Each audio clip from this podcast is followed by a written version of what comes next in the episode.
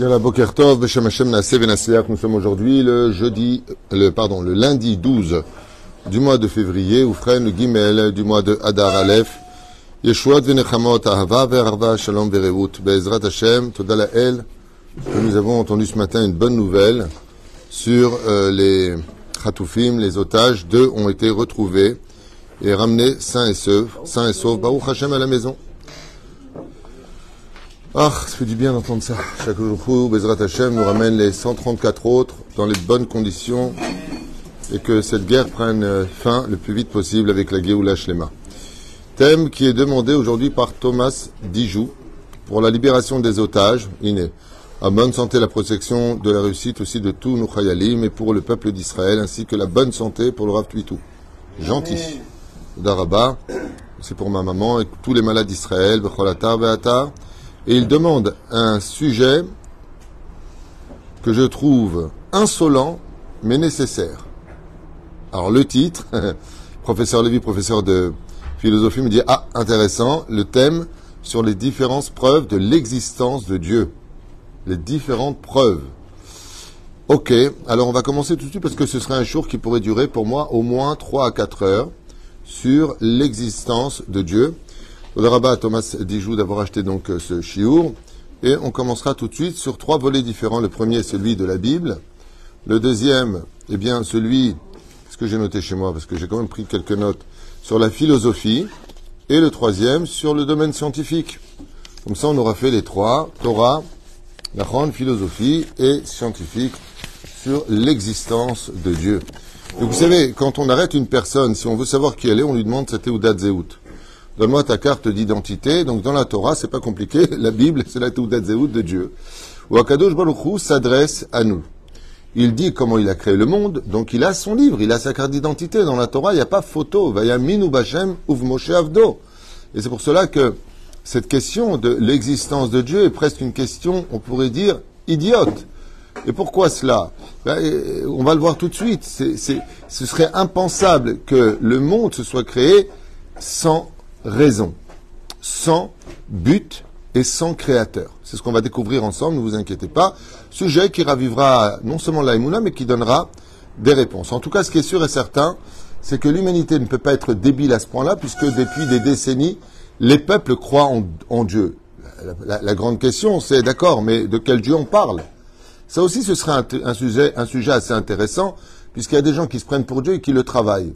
Vous avez, compris ce que que je viens de dire s'appelle idolâtrie. C'est-à-dire on va créer un Dieu idéologique qui va correspondre à toutes mes pulsions, mes, mes, convictions, et puis en même temps, je vais lui faire un temple, et puis je vais lui apporter des sacrifices, prétextant que, voilà, lui correspond à tous mes délires. Par contre, comme le dieu Baal Peor, qui est le dieu de la débauche. Donc, au nom de la débauche, je fais quelque chose de moral. C'est très intéressant. Ceci étant, dans le judaïsme et dans les autres religions, on parle tous d'un dieu. Est-ce que ce serait vraiment le même dieu il y, a une chose, qui nous différencie de façon explicite, c'est que ni dans le christianisme, ni dans l'islam, ni dans le bouddhisme, ni dans aucune autre religion qui eût existé ou qui existerait encore aujourd'hui, Dieu s'adressait à un peuple de façon de témoignage oculaire. Jamais. Il y en a un qui est sorti, il a dit Dieu m'a parlé, m'a dit de vous dire. Bon, ok. Dieu m'a dit de vous dire. Bon, ok. Mais quand Dieu est venu donner la Torah, je suis l'Éternel, votre Dieu. Il s'est adressé, ton Dieu, pardon. Il s'est adressé, comme c'est marqué dans cette Bible elle-même, à la fin de la paracha de, Yitro, à la, la fin de la paracha de Mishpatim. Vous avez tous vu. Moshe ne peut pas venir raconter des bobards, puisque vous avez été des témoins oculaires que j'ai donné la Torah. Anochi Hashem et les deux premières d'Ibraya, les deux premiers commandements ont été donnés, le précisera entre autres, par Dieu lui-même au peuple d'Israël comme c'est marqué, Beyat Razaka ou. Vous avez vu donc les dix miracles. Les enfants d'Israël ont vu la Shrina, Minu Bashem, Uv Moshe. Nous avons dans la Torah des témoignages oculaires de génération en génération, que ce soit le livre de Bereshit, le livre de Shemot, le livre de euh, Vaikra, de Bamidbar, de Devarim, de Joabinoun, de Shoftim, de Shmuel Alev, Shmuel Bet, On a dans toute la Torah cette connexion qui passe par le Roi HaKodesh chez certains ou la prophétie, mais en tout cas un Dieu qui existe. la semaine. Dieu nous donne des directives, il nous parle, il nous écoute, il nous exauce, et ainsi de suite. Donc pour nous les juifs de dire ou de poser cette question-là, ce serait presque évident de dire qu'il ne peut pas y avoir de juifs athées, même les philosophes juifs, même les philosophes juifs, qui ont essayé de, de falsifier la Emouna selon leur vision des choses, vont donner euh, des questions à Dieu, mais ils parlent à Dieu. Je sais pas si vous comprenez ce que je veux dire. Euh, tous, sans exception, il y en a même qui disent euh, Dieu est cruel. En tout cas, tu parles de Dieu. Il y en a même qui vont dire, en tout cas, si Dieu existe, il était où pendant? Mais comme, comme l'a dit un grand philosophe, on peut vivre pour Dieu, on peut vivre contre Dieu, mais on ne peut pas vivre sans Dieu. Quoi qu'il advienne, la situation dans laquelle la Torah répond, ben, elle te raconte comment le, comment le commencement a commencé, qu'est-ce que Dieu a fait, d'étape en étape, à qui il s'est adressé, dans quel lieu il s'est adressé, à qui Dieu s'est-il adressé pour la première fois Première fois à Adam, il a renvoyé. Deuxième fois à Noach, Troisième fois à Abraham, ensuite à Yitzhak, ensuite à Yaakov, et ainsi de suite. Vous voyez que la Torah nous parle de lieux, de périodes, d'individus, des commandements, de sa volonté, de ce que l'on en a fait, et ainsi de suite. Quand on a tellement de détails après les dix plaies d'Égypte, où est-ce qu'on, dans quelle région on était pendant les dix plaies? À Goshen. Vous voyez? De quel pays on est sorti? D'Égypte. Par quelle mer on a traversé? La mer Rouge vous comprenez ce qui se passe? Ça veut dire que la Torah vient témoigner. C'est une question bête. Tu crois en Dieu. Ben, que, alors la Bible, c'est quoi? Ouais, ben ça, c'est un homme qui l'a écrit. Tu peux pas dire ça. Tu peux dire ça de toutes les religions. Ça, tu peux pas le dire. Pourquoi? Les école Israël. Nous sommes 3 millions de témoins oculaires qui avons transmis la fameuse de Pessar de génération en génération que Dieu existe. Donc la Bible est la carte d'identité du Créateur du monde. Et si tu me dis, ouais, mais ça c'est historique, j'y crois pas, dans ce cas-là, moi je te dis, Napoléon non plus. Bah oui, c'est historique. Tu l'as vu, toi, Napoléon? Non, il y a des musées, bah, il y a des synagogues. Hein, circulaire, rien à voir. Dans ce cas-là, c'est toute l'histoire. D'ailleurs, le plus long que ça. Un jour, quelqu'un m'a dit, Dieu n'existe pas. Je lui dit, pourquoi? Je lui Il m'a dit, parce que je ne le vois pas. Je lui ai dit, Nachol. Donc toi, tu ne crois qu'en... Il m'a dit, oui, je vois, je crois. Je suis très bien. Donc, tu n'as pas de cerveau. Il m'a dit, pourquoi vous m'insultez? Je lui dit, non, parce que tu ne vois pas. Il m'a dit, mais si, j'ai un cerveau. Je lui dit, pourquoi? Il m'a dit, parce que je pense. Je lui ai dit, dans ce cas-là, si tu penses parce que tu as un cerveau, tu existes parce que Dieu t'a créé. Et tu ne le vois pas non plus. Parce qu'il faut vraiment avoir un manque de cerveau pour dire que Dieu n'existe pas. En tout cas, dans le domaine de la Torah, euh, la Torah va s'expliquer avec des preuves tangibles, scientifiques, mais toujours à travers la Torah, par de Shmini. Combien existe-t-il aujourd'hui de pourcentage sur la connaissance du monde, de ce qui se passe sur Terre et dans les océans? Euh, selon National Geographic, on arrivé entre 5 et 6% au maximum des connaissances de ce que nous connaissons. Nous découvrons constamment dans les, euh, dans les fonds océaniques, par exemple, euh, National Geographic, j'avais vu plusieurs émissions qui disaient on, on, connaît rien. Réponse 4 à 5% Sur Terre, on connaît un peu plus parce qu'on a plus de facilité. Mais qu'est-ce qu'on découvre dans les grottes Des choses, des êtres, des vies qu'on ne connaissait pas? Et dans l'espace, on ne cesse de découvrir des galaxies. Mais dans Parachat de Shmini, la Torah nous parle de quatre animaux. Quatre animaux. Il faut être vachement balèze. Il y a 3500 ans, alors qu'il n'y avait pas de scientifiques, il n'y avait pas de moyens technologiques comme on les a aujourd'hui, de dire je vais te donner les quatre espèces d'animaux qui existent sur Terre qui ne possèdent qu'un seul, signe de cache-route. Ah bon? Tu serais capable de me dire, toi, Moïse, au Arsinaï, qui a vécu en Égypte, tu as fait toute la terre, on est en 2024 de l'ère vulgaire, ils savent toujours pas. Et toi, tu sais? Mais bien sûr, je sais. Il dit pourquoi? Il dit parce que c'est Dieu qui me l'a dit. Celui qui les a créés, c'est de quoi il parle. Et oui, vous avez le chameau, la gerboise, le porc et le lièvre. Qu'est-ce qu'ils ont? Ils ont tous un signe. Bah oui, le chameau, il est ruminant, mais il n'a pas de sabot fondu. La gerboise est un ruminant, mais il n'a pas de sabot fondu.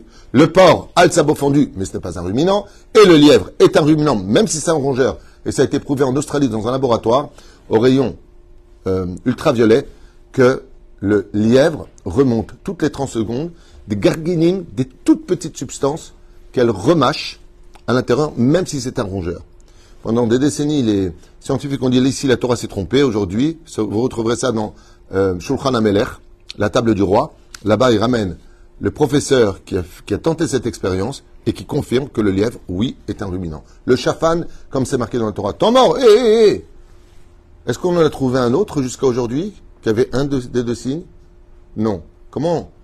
Tu peux me dire quatre dans la Torah Voici les quatre qui ont qu'un seul signe. Comment c'est possible? Ben, C'est simple, c'est Dieu qui me l'a dit. Scientifiquement, explique-moi, au niveau de la Torah, comment on n'en a pas trouvé un seul autre? Plus que ça encore, cette même paracha nous apprend autre chose. Tout poisson qui a des écailles a systématiquement des nageoires. Et les poissons qui ont des nageoires n'ont pas forcément des écailles.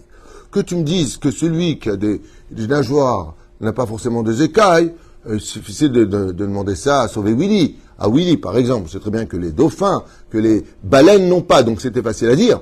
Mais d'oser avancer que tout poisson qui a des écailles a automatiquement des nageoires, ça veut dire que s'il a des écailles, c'est pas la peine de regarder s'il a des nageoires, il en a automatiquement.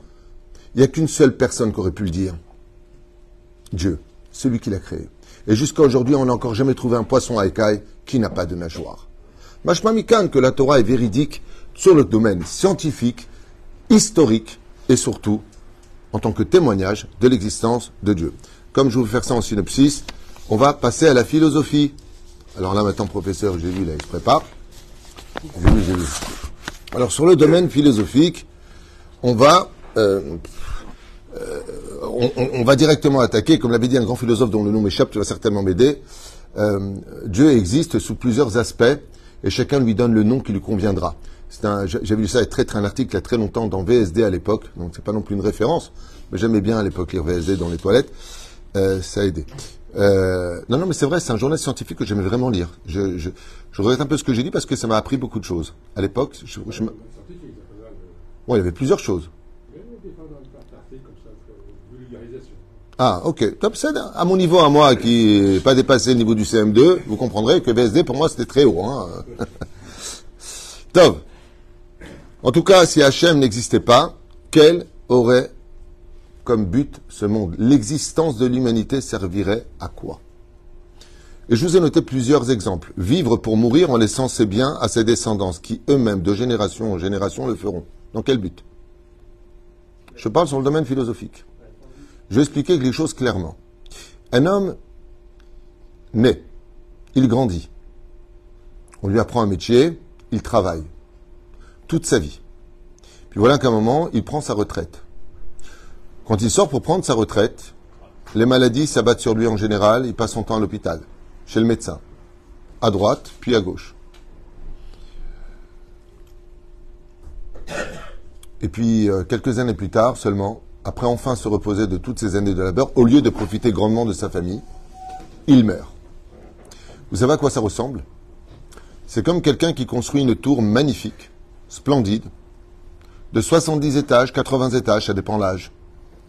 Et le jour où il met son antenne en haut, il appuie sur un bouton qui fait exploser son immeuble. Qu'est-ce que vous lui dites? Je répète, donc on n'est pas pigé. Un idiot, imbécile. Mais qu'est-ce que tu as fait? Mais une question encore plus philosophique. Alors pourquoi l'avoir construit? Sur le domaine philosophique, il ne faut pas oublier que si Dieu n'existait pas, le but de ce monde n'aurait aucune valeur humaine. Pourquoi être honnête? Pourquoi être gentil? Pourquoi, pourquoi simplement exister? Dans ce cas-là, pourquoi ne pas faire tout ce que l'on veut? Des hommes avec des hommes, des femmes avec des femmes, des femmes avec des enfants, des mariages avec les animaux. C'est la loi du plus fort. Dans ce cas-là, on plonge dans l'anarchie et ça mène au chaos. Donc le monde sans Dieu mène au chaos, comme l'enseigne le Rambam. La deuxième chose, la vie n'aurait aucune logique, Ken, au jour de la vieillesse, comme on vient de le dire à l'instant. On dira comme ça que je vous ai noté une histoire qui est très connue, mais qui fait toujours du bien entendre. Cette histoire où un jour un homme rentra dans un atelier et vit une peinture exceptionnelle où figurait le soleil à sa place, des vallées, des fleuves, une montagne, des forêts. Il en était, mais vraiment choqué de voir un tel chef-d'œuvre. Alors il posa la question qui est l'artiste peintre? Je veux le rencontrer. Je suis intéressé à lui acheter sa peinture. Qui est-il? Un plaisantin qui se trouvait juste à côté de lui lui dit c'est personne. Il lui dit comment ça c'est personne? Écoutez, vous n'allez pas me croire, mais la toile était posée sur l'établi, et en me retournant avec ma hanche, j'ai bousculé l'étagère du haut qui a fait tomber des pots de peinture sur cette toile qui ont exactement dessiné ce que vous voyez. Il lui a répondu, me prends-tu pour un idiot? Il lui a dit non, c'est vrai. Je vous l'affirme. Vous n'étiez pas là pour le voir, il lui a dit. Vous avez entendu ce qu'il a répondu? Vous n'étiez pas là pour le voir. Il lui dit, mais tu, tu, plaisantes. Le soleil se trouve exactement là où il faut, les couleurs sont parfaites. L'eau n'est pas de couleur rouge ou noire, elle est de couleur eau, transparente. L'herbe est verte, elle n'est pas rose. C'est-à-dire que même si ce serait tombé, la perfection des lieux, des couleurs, de l'harmonie, ne peut pas être le fruit du hasard. Et il lui a répondu, le plaisantin, mais si, ça peut arriver. Une chance sur un milliard, mais ça peut arriver, il lui a dit. Il lui a dit, très bien, alors qui a mis les pots de peinture en haut? Et qui a déposé la toile ici? Il dit, ça, je ne sais pas. Il lui dit, peut-être l'artiste peintre. C'est-à-dire que même si tu veux prétendre que le monde s'est créé tout seul, qui a créé ces chromosomes, qui a créé ces atomes, qui a créé cette matière, pour en faire ce que l'on vit aujourd'hui? Ok, ça s'est créé tout le monde. Qui a déclenché le Bim Bang? C'est un sujet qu'on va voir par la suite, parce que j'avais noté autre chose sur le domaine philosophique, avant de t'écouter. Ah oui, non, bien sûr, j'ai noté autre chose, parce que je me suis quand même posé la question sur les philosophes qui témoignent et qui disent que tout lieu ou tout endroit rangé ou en ordre est sous la compétence d'une personne, sinon ça serait tout simplement le désordre. Donc c'est pas dit exactement comme ça, j'ai traduit à la tunisienne, je reconnais. Il explique que l'ordre, c'est bien traduit, pas mal. On dit en hébreu, En seder, blim et Il n'y a pas de possibilité de rangement sans un rangeur, c'est-à-dire quelqu'un qui va venir le ranger. En hébreu, en seder bli mesader. C'est un klal en philosophie. Il n'y a pas de seder bli mesader. Une table qui est mise ne peut pas être mise si tu n'as pas mis la table. Et après il y a ce qu'on appelle chaque membre du corps humain est placé exactement là. Alors ça aussi c'est très intéressant hein, de constater que, imaginez qu'on ait les yeux dans les genoux. Ce serait sympa. Faudrait pas se mettre sur les genoux, hein. Tout est fait de façon absolument parfaite. On aurait pu juste, euh, par exemple, euh, prenons le cas des oreilles. Il y a des gens qui ont des oreilles de Dumbo. Il y a que toutes petites oreilles. Mais d'avoir un trou en guise d'oreille n'aurait pas été suffisant? Pourquoi avons-nous besoin d'avoir l'oreille elle-même dessinée? Alors un philosophe a dit pour mettre des lunettes. C'est mignon. Mais pourquoi Vous savez pourquoi on a ça? Vous savez pas scientifiquement pourquoi? Vous savez pas pourquoi? Parce que si on n'avait qu'un trou ici, on entendrait le bruit mais on ne saurait pas d'où il viendrait. Ce qui permet de définir si le trou, le bruit vient de devant, derrière ou sur les côtés, c'est tout simplement cette euh, oreille que vous avez. Comment se fait-il que tout soit parfaitement à son endroit? Comment se fait-il que tout soit parfait? Et vous voyez, quand quelqu'un est avec le cœur à droite, il a une anomalie. Mais la reine, dans le corps humain, tout est parfait. Cette perfection de l'ordre qui existe dans l'humanité, dans l'univers, ne peut pas se régler si ce n'est qu'un créateur qui s'y trouve. Comme on le dit ici. Nous allons passer maintenant sur le domaine scientifique veux dire peut-être quelque chose sur le domaine philosophique Une chose, une chose, une phrase. Lâche-toi. Alors, donne-moi une preuve. Un exemple. Un exemple. L'idée de Dieu, elle vient d'abord du fait qu'on estime que Dieu est parfait. Si la perfection existe, elle n'est pas de l'ordre humain. Ça, on en a parlé la dernière fois. C'est Spinoza qui rapporte ça. Il n'y a pas que lui d'ailleurs. Non, mais lui aussi rapporte ça, mais peu importe. Mais on, en a parlé la dernière fois. Mais ça, on en a parlé. Je voulais, je voulais vraiment passer sur un autre domaine, sur le domaine philosophique, que la vie n'aurait pas de logique, que le monde dans lequel on vivrait n'aurait pas, si la mort était la finalité de l'humanité, alors la vie ne voudrait rien dire, parce qu'on viendrait en fin de compte pour, pour travailler et laisser derrière nous une génération qui va faire la même chose. Alors qui est celui qui viendra profiter de tout ça c'est-à-dire que sur le domaine philosophique, je reste quand même dans la Torah. Voilà. Je suis obligé. Oui, mais moi, je suis un homme de Torah. Non, mais je vais te dire une chose. Ils ont, en fin de compte, fait tchouva. Même Aristote a fait tchouva avant de mourir. Non, non, non, non, non. C'est pas une légende. C'est vrai, mais c'est pas une légende. Le Rabbi Cherki avait expliqué que c'était pas une légende. Tovlo Meshane. Sur le domaine scientifique, c'est intéressant. La science nous apprendra deux choses sur le domaine scientifique qui ont été découverts ces quelques dernières années seulement grâce à des études approfondies, dont d'ailleurs celui qui aurait été le, chef-d'œuvre de cette première pensée a été Einstein lui-même. Qu'est-ce qu'on a découvert? Que l'univers n'est pas stable, que l'univers n'est pas infini, que l'univers n'est pas éternel, et aujourd'hui, des et alma. J'ai quand même regardé sur Internet s'il y avait d'autres scientifiques. Effectivement, tout le monde aujourd'hui reconnaît qu'ils se sont trompés. Ils disaient que l'univers était éternel, qu'il était sans fin, qu'il était infini. Aujourd'hui, grâce à des calculs et des preuves scientifiques, ils reconnaissent que l'univers n'est pas stable, qu'il est infini, qu'il est éternel, mais qu'il continue à être en expansion à travers ces galaxies, dans un système qui serait compliqué à expliquer maintenant, je ne vais pas perdre de temps. Donc automatiquement, qu'est-ce que ça signifie dans un charabia pour nous?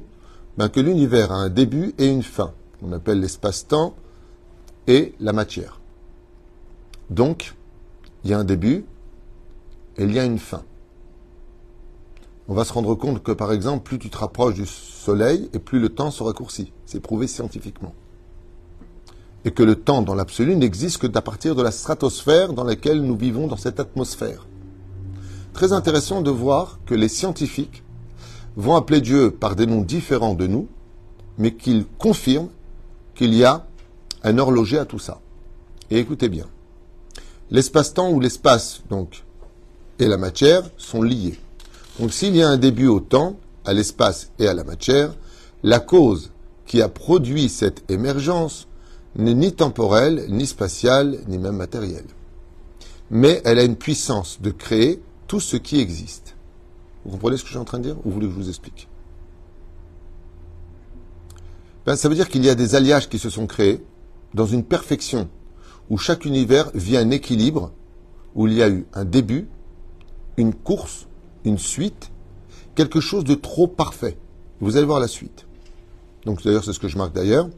Mais il y a eu une puissance de créer tout ce qui existe. Qu'est-ce qu'on vient de dire un instant Que l'existence n'est pas la cause, mais qu'il y a une cause qui a créé l'existence. Et donc si la cause a créé l'existence, c'est qu'il y a un créateur automatiquement. Écoutez bien comme c'est beau. Donc de créer tout ce qui existe avec un réglage des atomes et des valeurs qui les animent à la perfection dans le monde de l'univers. Pour que chaque galaxie, étoile, soleil, trou noir, comète et tout ce qui y vit, y compris dans notre système solaire, puisse exister.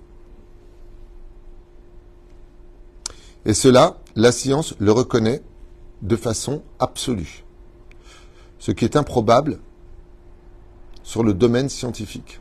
C'est-à-dire que ce qui existe dans l'univers n'a aucune chance logique ni mathématique d'exister seul. C'est impossible.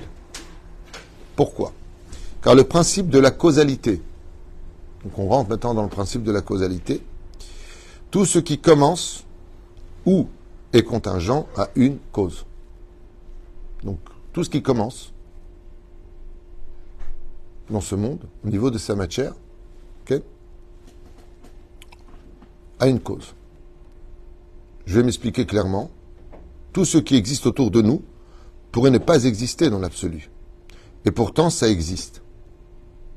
Est-ce que parce que ça existe, c'est une cause, ou est-ce que la cause a créé l'existence? C'est la question des scientifiques. La réponse est claire au niveau mathématique. Un arbre, une plante, par exemple, là je vous ai noté une plante, comme l'existence d'une plante n'est pas la cause elle-même. Sinon, cette plante aurait existé depuis toujours et serait éternelle.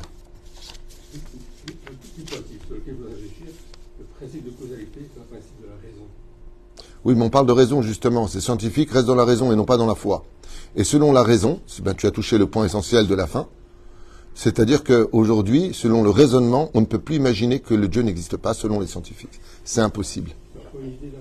Tu, viens de devancer cause et effet, d'ailleurs c'est marqué ici. Juste un instant, je, juste finis après tu verras. Donc sinon, existait nécessairement. Ce qui fait que s'il y a une cause à la création d'une plante, d'une fleur, d'un arbre, d'un paysage ou autre, de ce qu'on peut trouver dans les galaxies, s'il y a une cause, c'est qu'il y a quelqu'un qui est derrière cette cause.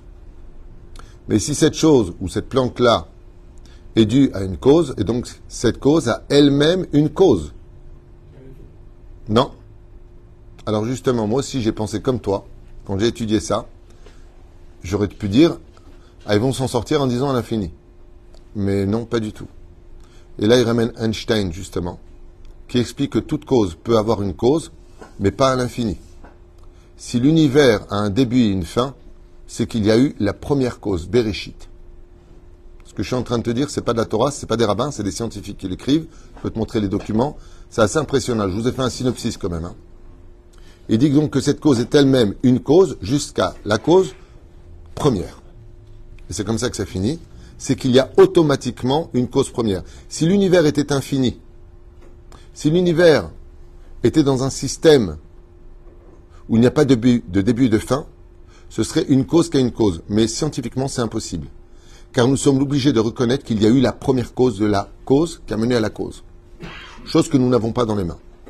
Et donc, il dit comme ça, une cause jusqu'à la cause première décidée par, qui, par quelqu'un. Et là, les scientifiques disent, vous pouvez l'appeler comme vous voulez. Mais il y a automatiquement une énergie qui a créé ces causes. Hors du temps, hors de l'espace-temps. Quelqu'un ou quelque chose, donc il faut l'appeler comme ils veulent, je reprends leurs mots, qui lui aura donné le droit à la vie, à l'existence. Car toute matière vit. C'est l'alliage des atomes. L'univers, avec toutes ses complexités, à cause, donc cette fameuse cause, qui l'a précédé. Car aujourd'hui, on constate que rien n'a été créé inutilement. Et ça, c'est une découverte pour les scientifiques. Ils ne savent pas encore pourquoi, mais ce qu'ils constatent, c'est que l'horlogerie, le, système dans lequel l'univers vit, pas une seule étoile n'a été créée pour rien.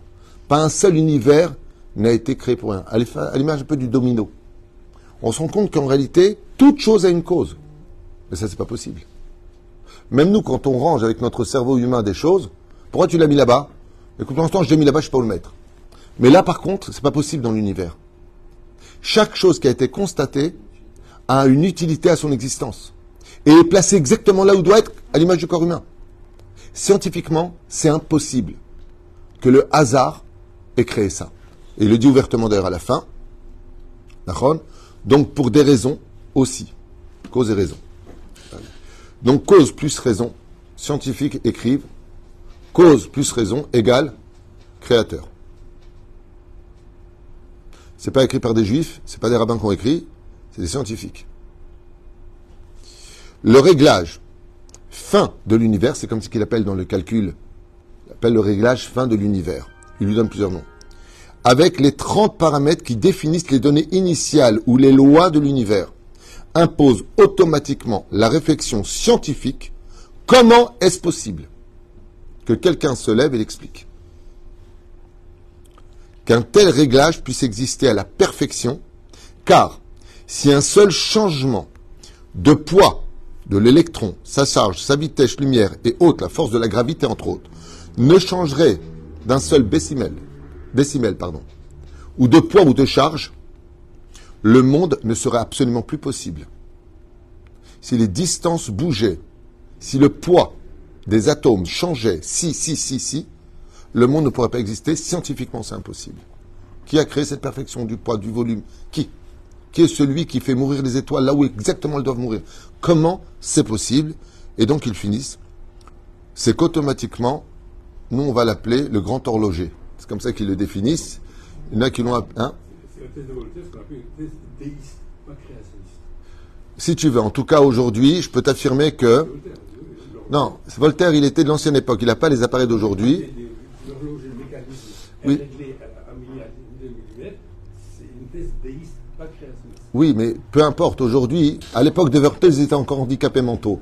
Aujourd'hui, grâce à Dieu, par rapport aux sciences, comme il le pensait, tu sais, il y a 500 ans en arrière, il pensait que la Terre était plate. Il y a encore des abrutis qui le croient pour te dire à quel point. Euh, d'accord C'est bien, on est bien d'accord. Euh, cette thèse, d'ailleurs même Aristote, puisque tu es philosophe, euh, le disait lui-même, qu'il appelait ça le grand horloger. Aristote lui-même disait qu'il y a automatiquement un créateur à la création. Sinon, une création ne peut pas exister s'il n'y a pas son créateur. En tout cas, c'est comme ça que moi je l'ai appris. Et euh, dans, dans, dans cette réflexion de l'humanité aujourd'hui, de cette perfection sur laquelle le monde vit, où on se rend compte que on a trouvé à ce qui paraît une planète qui ressemblerait vraiment à toutes les conditions de la Terre. Toutes les conditions de la Terre. Ce problème, c'est qu'elle est trop proche du Soleil, de son Soleil, donc elle brûle de ce côté-là, de l'autre côté, il fait trop froid pour y vivre. D'un côté, il ferait jour pour l'éternité, de l'autre côté, il ferait nuit pour l'éternité. J'ai oublié le nom de cette planète. Et elle a la même taille que la Terre, elle semble avoir les mêmes propositions, donc il faudrait vivre sur la lisière qui mène entre le Soleil et la Terre, mais ils disent que malgré tout, ce n'est pas possible.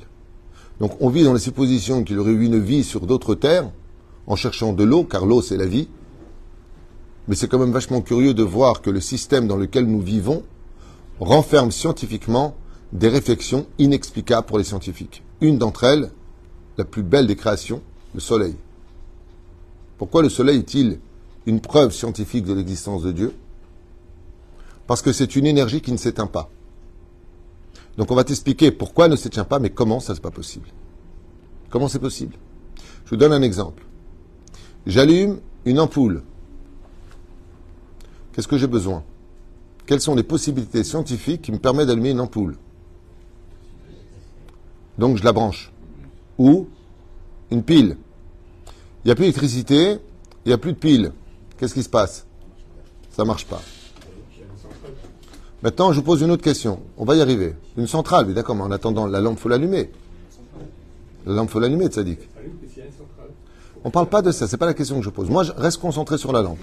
Eureka, reste sur Eureka. Reste scientifique et philosophique, mais sur Eureka, reste sur l'ampoule. Maintenant, cette ampoule, combien de temps elle peut rester allumée? Non. Elle a une durée de vie. Non, non, elle a une durée de vie. C'est moi, j'ai travaillé quand j'étais jeune dans une boucherie et je m'épatais de voir que tous les mois, on devait laver et relimer les lames qui euh, faisaient la viande hachée. À un moment, elle n'arrivait plus à couper la viande. Parce que toute chose a un temps. Le soleil vit depuis de la création. Et le problème qu'on a avec le soleil, c'est que son magma intérieur, qui est une énergie, avec de l'explosion, ça veut dire que sur le domaine scientifique, quand je veux mettre fin à quelque chose, je le brûle. Brûle, brûler de la matière, sa combustion, finit son existence. Scientifiquement, le soleil est inexplicable. Il brille toujours dans la même intensité, dans un congélateur à moins 175 degrés Celsius, en dessous du zéro, sans être branché à quoi que ce soit. Explique-moi comment c'est possible. D'après les scientifiques Non, non, mais d'abord, ils parlent de plusieurs milliards d'années. D'accord Encore une fois, il y a des milliards d'années, il y a juste quelques années en arrière, à l'époque des Voltaire et autres, ils étaient à côté de leur plaque. Là, aujourd'hui, ils commencent à faire tchouva, les gens. De plus en plus, les gens font tchouva. Les scientifiques disent Hé, il se passe des choses quand même qu'on ne peut pas. Il y a beaucoup de, j'ai regardé sur Internet, il y a énormément de vidéos scientifiques et preuves d'existence de Dieu sur le domaine scientifique. Je ne sais pas combien de centaines de milliers de, témoignages de, professeurs, de scientifiques qui te disent qu'aujourd'hui nous sommes obligés d'admettre. La science veut l'ignorer, mais on ne peut plus jouer au chat à la souris. Ça y est. Donc, moi je te pose une question. Comment même si tu viens de me répondre, tu m'as répondu à côté d'une certaine façon. Aujourd'hui, comment le soleil peut encore exister? Il se brûle. Donc, tu prends un papier, tu le brûles. Ben, il se consume. Une lampe, au bout d'un moment, elle s'éteint. Qu'est-ce qui permet au soleil d'exister et de se renouveler dans son énergie pour ne jamais s'éteindre? Elle est dans un congélateur. Je te demande de faire une expérience scientifique qui a été faite à la NASA. Ils ont pris une boule, ouais, avec dedans de l'essence qu'ils ont brûlée.